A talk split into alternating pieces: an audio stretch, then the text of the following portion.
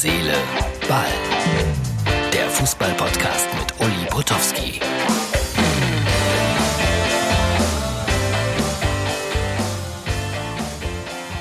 Ausgabe von Herz, Seele, Ball Nummer 258 vom 1.5.2020 heraus zum roten 1. Mai, so hieß es früher in Gelsenkirchen. Da gingen noch Zehntausende auf die Mai-Demonstrationen. Es ist vorbei, auch wegen Corona. Worüber reden wir heute? Geisterspiele in der Bundesliga? Gibt's die jetzt bald? Entscheidung? Vertagt.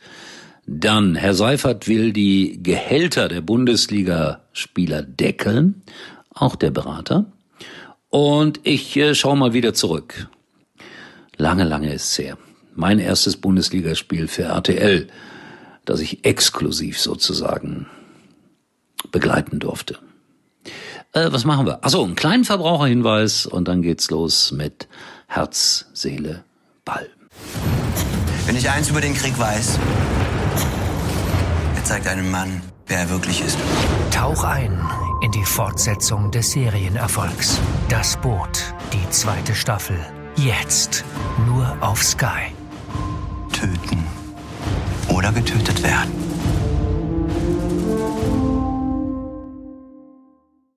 Atme ein.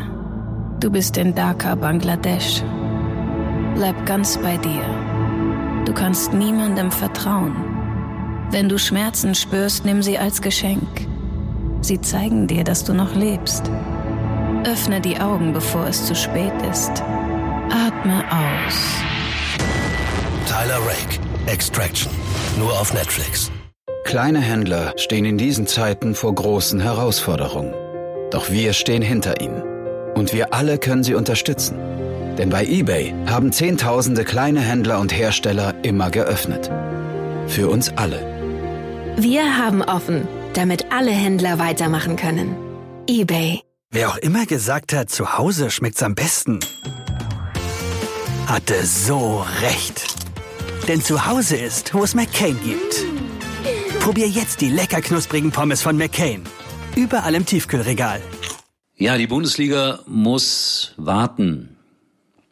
Bundesliga im Fernsehen, ja oder nein? Dazu habe ich äh, dieses kleine Cartoon hier, das ich zeigen möchte. Und äh, für die, die es nicht sehen können, ein kleiner Junge hat einen Fußball in ein Fernsehgerät hineingeschossen. Platsch, Fernsehgerät kaputt.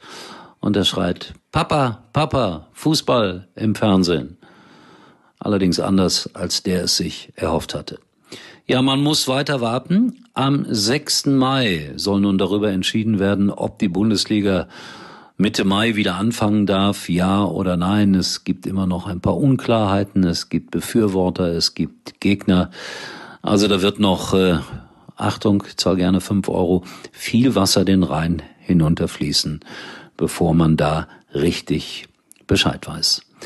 Der DFL-Boss Herr Seifert hat äh, in einem Interview mit der FAZ, glaube ich, angekündigt, wir denken darüber nach, ob man nicht die Spielergehälter endlich mal deckeln kann, also eine Höhe bestimmen kann, die dann nicht mehr überschritten werden darf, was bei Managergehältern geht, nicht bei Fußballmanagern, sondern generell.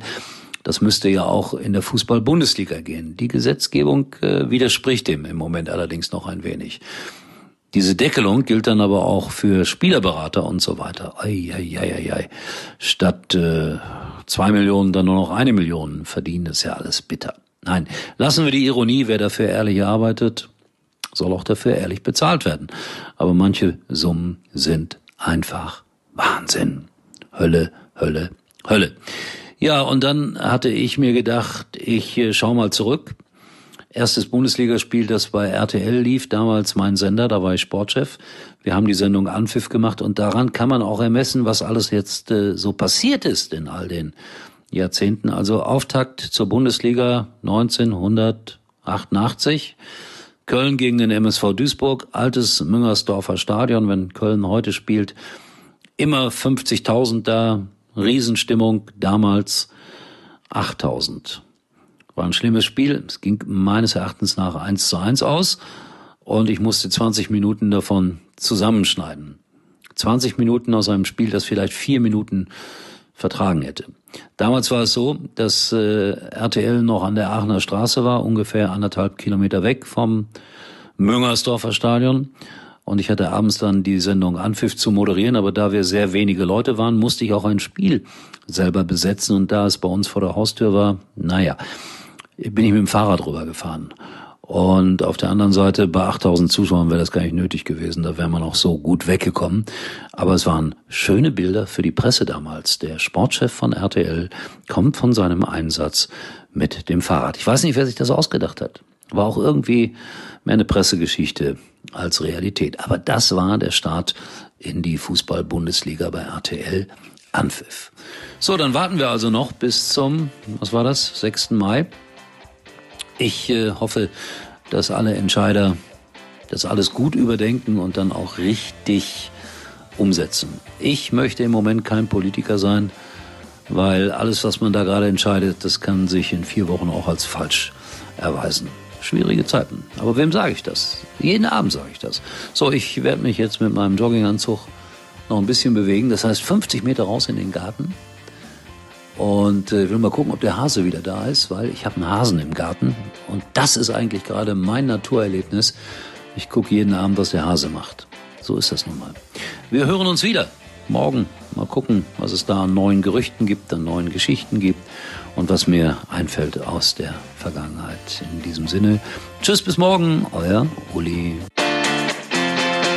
Uli war übrigens mal Nummer eins in der Hitparade. Eigentlich können Sie jetzt abschalten.